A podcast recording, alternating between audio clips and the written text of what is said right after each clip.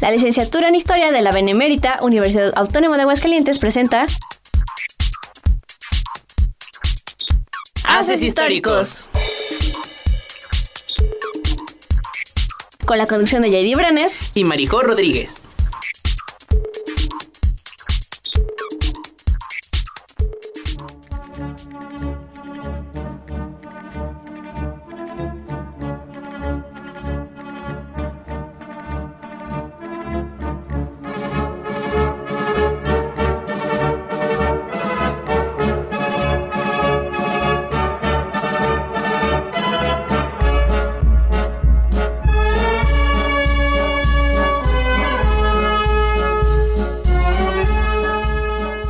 Sin duda, la tauromaquia ha sido una parte importante de la cultura y la identidad del estado de Aguascalientes, muy a pesar de que con el paso del tiempo, esta actividad cultural se ha visto envuelta en una enorme cantidad de debates y discusiones entre la población global sobre si esta tradición es realmente una actividad cultural o si es solamente un acto barbárico que las personas se rehusan a dejar morir o extinguirse. Bienvenidos a Haces Históricos. El día de hoy, aprovechando que son épocas de nuestra Feria de San Marcos, les hablaremos de la fiesta taurina, las plazas, y cómo esta práctica se ha vuelto parte importante de la identidad de nuestro estado.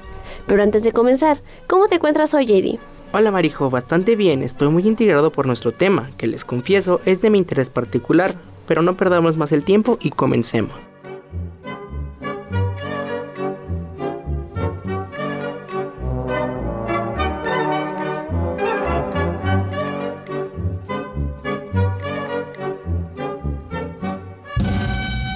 A pesar de que los registros y antecedentes a la taromaquia datan desde la Edad de Bronce, en las culturas de la antigüedad la figura del toro era representativa de fuerza, poder y fertilidad. Es así como en esta época eran comunes los sacrificios, ritos y ceremonias en las cuales se sacrificaba el toro a manera de ofrenda. En la Edad Media existen diversos documentos en relación a la tauromaquia. En los mismos se nos relata que en las fechas festivas se tenían juegos comunes en los que el objetivo principal era el burlar a los toros de diferentes formas ya que en el año de 1215 se tienen registros que las costumbres de correr toros se continuaron practicando en diferentes lugares. Todas estas tradiciones se entremezclarían y darían forma al precursor más antiguo de las corridas de toros que se encuentra en España, aproximadamente en el año 1455.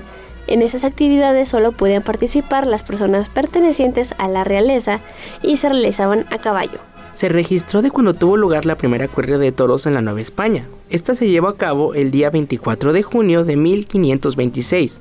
En la misma se notó el protagonismo de los señores peninsulares, además de que a diferencia de las que se llevaban a cabo en el viejo mundo, estas ya contaban con participación de personas de niveles sociales de menor rango o nivel. El 13 de agosto de 1529 se realizaría de manera oficial las corridas de toros con el motivo de conmemorar el aniversario de la toma de la Gran Tenochtitlán. Las corridas de toros en esos años tenían lugar en la plazuela llamada del Marqués, que era parte del terreno que actualmente ocupa la Catedral de la Ciudad de México. A lo largo de todo el siglo XIX, la tauromaquia gozó de una gran popularidad. Los toros, el teatro y el circo estaban sumamente presentes en las fiestas y ferias de los pueblos y localidades de Aguascalientes. La mayoría de las veces los ruedos eran improvisadas y el público quedaba a la intemperie colocados en gradas de madera. El público esperaba expectante las fechas en las cuales se realizaba la fiesta brava.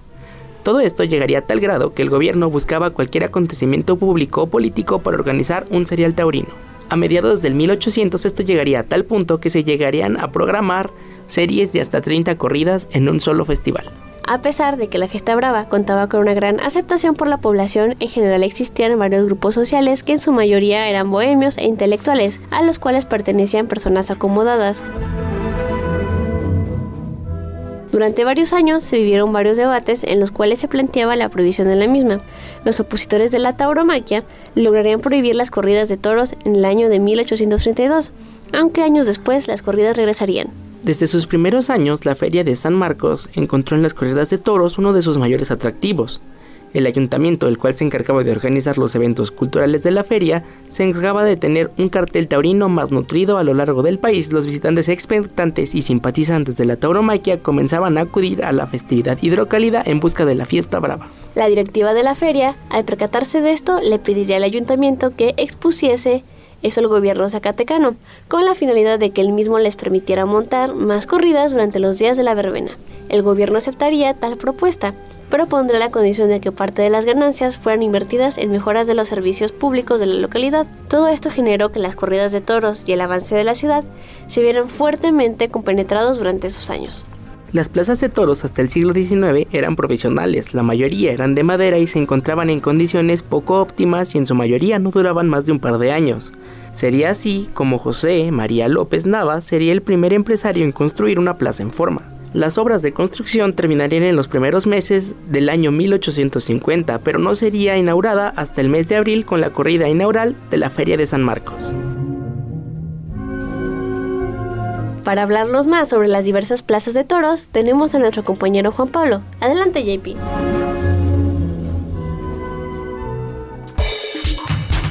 Haces históricos.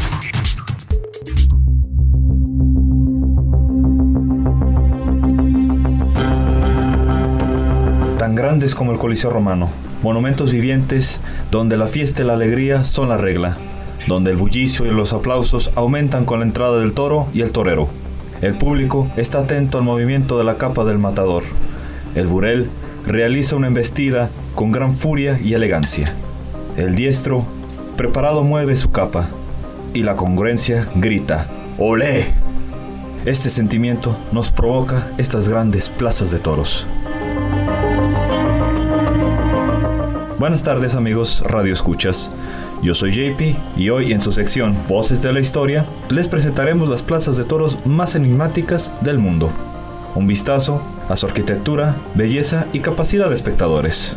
Dicho esto, espero que sea de su agrado y comencemos. Podemos iniciar con una plaza de toros que tal vez por su número de espectadores se le considera pequeña, pero debido a su ubicación, la misma España es importante la condomina, en Murcia. De estilo ecléctico y construida a base de mampostería y hierro, fue diseñada por el arquitecto Justo Milán Espinosa e inaugurada el 6 de septiembre de 1887, con la corrida de toros en la que participaron Juan Ruiz La Lagartija y Luis Manzanati, con una capacidad de más de 15.000 espectadores.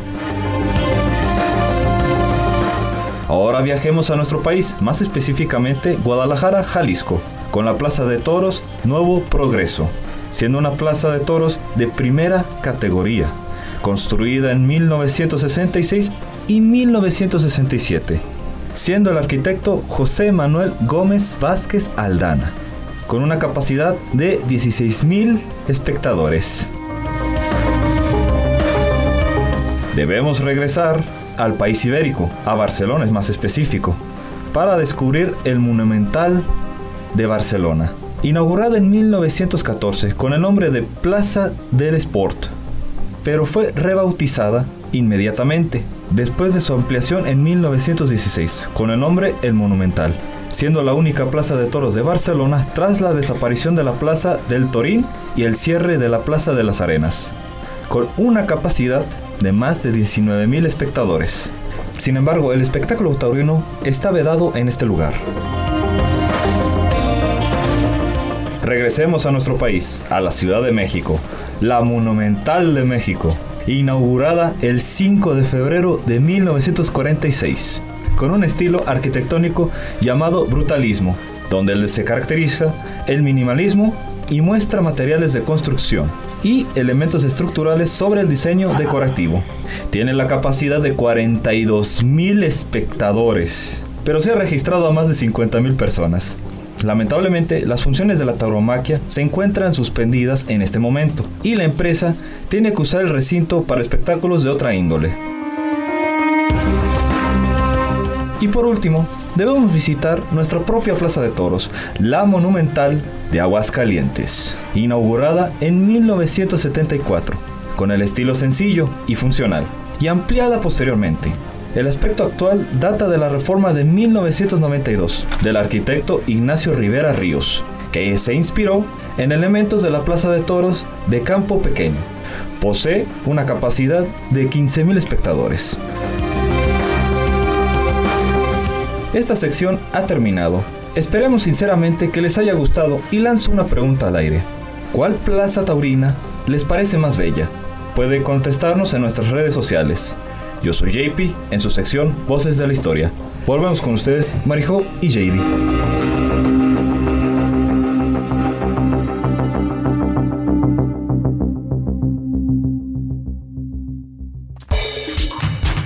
Haces históricos.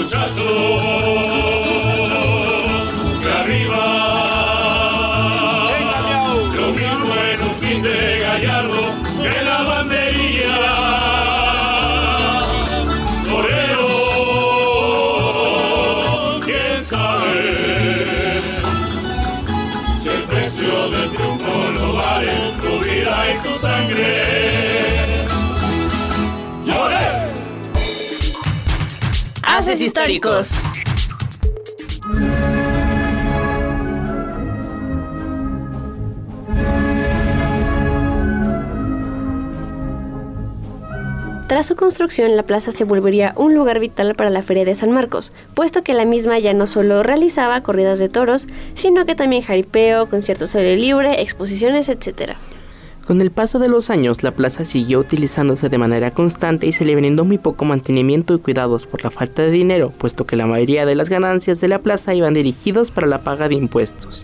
Todo esto, sumado a la alta demanda de la plaza, terminaría por deteriorarla a tal punto de que llegaría a tener un colapso en algunos palcos. A pesar de esto, el dinero no era suficiente y se encargaban únicamente del reforzamiento de las partes más vitales de la misma, y sumado a estas nuevas prohibiciones, la tradición se tuvo que ver envuelta nuevamente en una etapa de problemas. Aguascalientes, por su parte, a pesar de no prohibirlas del todo, sí reduciría su participación en la Feria de San Marcos. Esto generaría indirectamente una baja en la economía de la ciudad, debido a que la actividad representaba un fuerte ingreso a la ciudad. El ayuntamiento de la feria, al percatarse, buscaría promover toda actividad pública en la Plaza de Toros, pues a pesar de ser considerada bárbara, era una gran fuente de turismo e ingresos. Esto ayudaría un poco a la economía del Estado, pero no sería lo mismo para la plaza, debido a que comenzaba a deteriorarse. José María Dos Amantes, al buscar rentar la Plaza del Buen Gusto, se percata que era mucho más conveniente construir una nueva. Sería así como se gestaría el nacimiento de la Plaza San Marcos. Dos Amantes comenzaría la construcción de la plaza en el año de 1896. El terreno elegido era perfecto, el mismo se encontraba a escasos 100 metros del corazón de la feria, el Jardín de San Marcos. A pesar de la aceptación por parte del gobierno, los vecinos aledaños al terreno pondrían varias quejas, pues consideraban que la construcción y el uso de la plaza generarían grandes molestias a la paz del barrio. Sería inaugurada el 24 de abril del año de 1896. En la misma se toreó una sola espada a cargo de Juan Jiménez, uno de los matadores más importantes de la época, además de contar con toros del mismo constructor de la plaza. Durante los años anteriores al siglo XX, la Plaza de Toros San Marcos se convertiría en el punto más importante de la ciudad, puesto que la nueva plaza aventajaba a la antigua plaza en todos los sentidos. Tras el auge y la popularidad de la tauromaquia en casi todo el siglo XIX en los territorios de Aguascalientes, la cultura taurina llegaría a un punto de popularidad nunca antes visto en Aguascalientes gracias a la familia Rodarte. Sería esta familia de amantes a la tauromaquia la que generaría una ola de éxito taurino en la ciudad. Rodolfo Rodarte fue el primer matador que se volvería el ídolo de la ciudad, el cual, junto con su escuadra, prepararían el camino para la época de oro del toreo en México, en la década de 1930. Tras comenzar la Revolución Mexicana, como es de costumbre, se prohibirían nuevamente las corridas, debido a que se consideraban anticuadas, además de ser relacionados con el gobierno autoritario de Díaz. Pero nuevamente, después de un par de meses, la actividad se retomaba. Una vez restablecidas las corridas, el cartel taurino de la Feria de San Marcos era muy envidiable y considerada la segunda mejor cartelera, solo detrás de las corridas realizadas en la capital del país. A lo largo de los primeros años se vivieron tiempos tranquilos en los que las corridas de toros se mantendrían con una gran relevancia en la feria. Todo esto llegaría a un cambio cuando Fuentes Dávila tomaría el poder, puesto que uno de sus primeros mandatos fue prohibir las corridas de toros en la entidad hidrocálida. A lo largo de esta época se vivieron grandes problemas económicos, puesto que los problemas de la nación, sumado a la prohibición, generarían una época de inestabilidad económica y social. Esto llegaría a tal punto que en el año de 1913 se viviría una trifulca la cual terminaría con la plaza de toros casi destruida y con muy fuertes daños. Ya en la época de los años 20 y 30 se volvió un momento de oro para la tauromaquia en México presenciando el surgimiento de muchos toreros hidrocálidos cuyo nombre se volvió todo un hito en el ambiente de la taromaquia. Para el año de 1929, la plaza se encontraba ya deteriorada por el paso de los años. Ante esto, el ayuntamiento del estado le pediría a dos amantes que renomaran la plaza, pues tenía el temor de que se repitiera lo ocurrido en la Plaza del Buen Gusto. Sería así como el 25 de abril de ese mismo año se llevaría a cabo la reinauguración de la plaza. A lo largo de las décadas siguientes, la Plaza San Marcos y la población hidrocálida serían testigos de inigualables tardes taurinas y de grandes figuras del torea como Luis Procuna, Mariano Ramos, Antonio Lomelí, entre otras grandes figuras del toreo. De la misma manera, la Plaza de Toros fue utilizada para organizar múltiples eventos. Todo esto tenía la intención de que la plaza sirviera como un punto de atracción para todo el público y no solo para los simpatizantes de la tauromaquia. Uno de los grandes eventos que se realizaron además de las corridas de toros fue el representativo ferial, el cual tuvo múltiples presentaciones en la década de los 60 en la Plaza de Toros. Ya con el paso de los años, la tradicional Plaza de Toros San Marcos quedaba cada vez más chica para la demanda que tenían en la feria. Se volvía más concurrida y más visitada por personas de todo el país y del mundo. Ante esto, el gobierno de la ciudad de Aguascalientes tomó la decisión de que se tenía que elaborar una nueva Plaza de Toros, que se convirtiera en el nuevo símbolo de la feria. Indudablemente la construcción de una nueva plaza de toros era algo necesario, puesto que la popularidad de la feria sumado con el incremento de la población local prácticamente exigía un nuevo lugar en donde se pudieran realizar eventos masivos. Es así como nace la Plaza Monumental, la cual se inauguraría en el año de 1974. El cartelón inaugural tendría a los hermanos Armellita y Los Sánchez, los grandes toreros del momento en todo México. En la década de los 80 se viviría una gran popularidad para la cultura taurina en la ciudad hidrocálida. Durante la época se fue conformando la identidad de la Plaza de Toros como un lugar policultural en el cual se llevaba a cabo una gran cantidad de actividades. La plaza se volvió uno de los principales escenarios para los conciertos que se llevaban a cabo a lo largo de la feria y todo el año. Asimismo, la Plaza Monumental se volvería uno de los más grandes exponentes en el mundo de la tauromaquia a nivel internacional y sería una gran plataforma para proyectar la Feria Nacional de San Marcos a todo el mundo. Todo esto favoreció la economía cultural y económica del estado, volviéndola una de las ciudades más importantes de todo el país.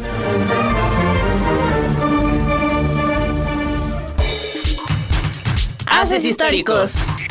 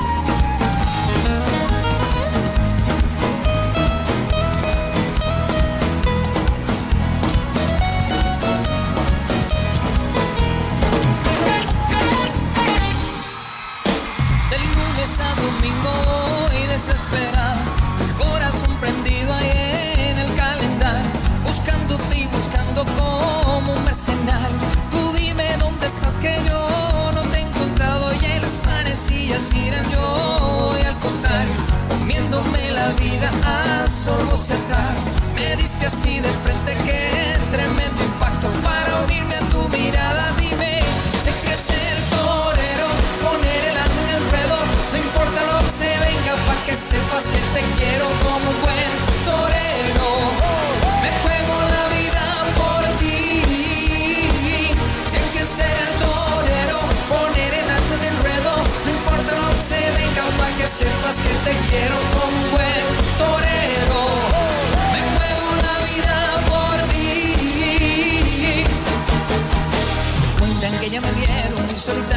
callejón, que ya no duermo y desvarío, que el humor ya me cambió.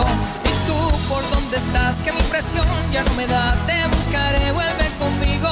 Y que tú no sabes que yo te necesito como el perro al amo. Que si tú no respondes aquí todo es caos. Me diste así de frente que tremendo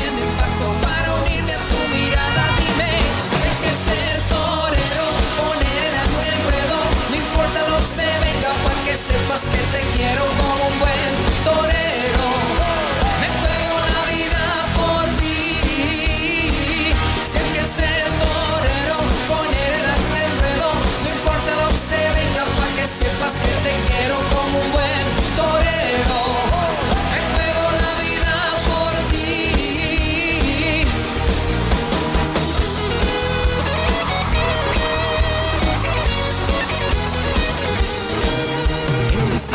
diciembre hasta enero, sí que te necesito. Ay, de junio a febrero, quiero que estés conmigo. Y en marzo el amor, en diciembre tú y yo. No importa mi amada, si hay, si hay que ser torero, poner el alma en el ruedo. No importa lo que se venga, para que sepas que te quiero como un buen torero.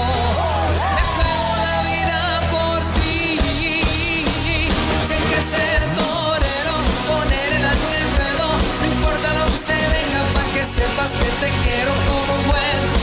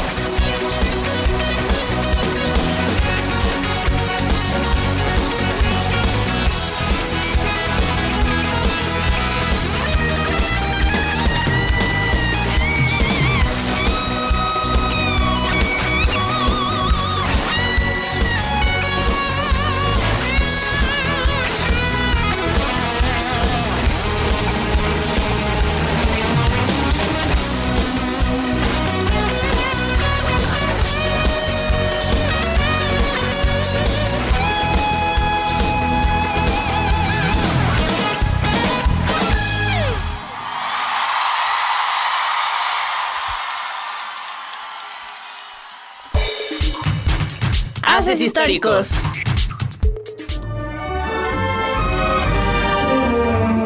Es así como estamos llegando al final de esta emisión, no sin antes agradecer a JP por las secciones del día de hoy. Esperamos que puedan sintonizarnos el próximo miércoles a las 5 de la tarde por Radio UA 94.5.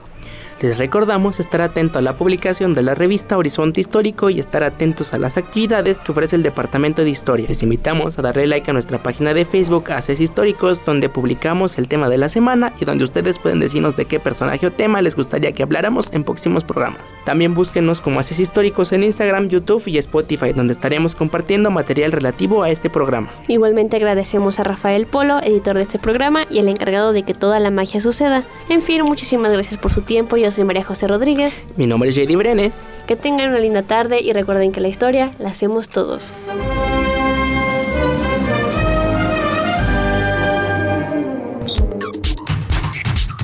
Haces Históricos es una producción de la licenciatura en Historia para Radio Universidad.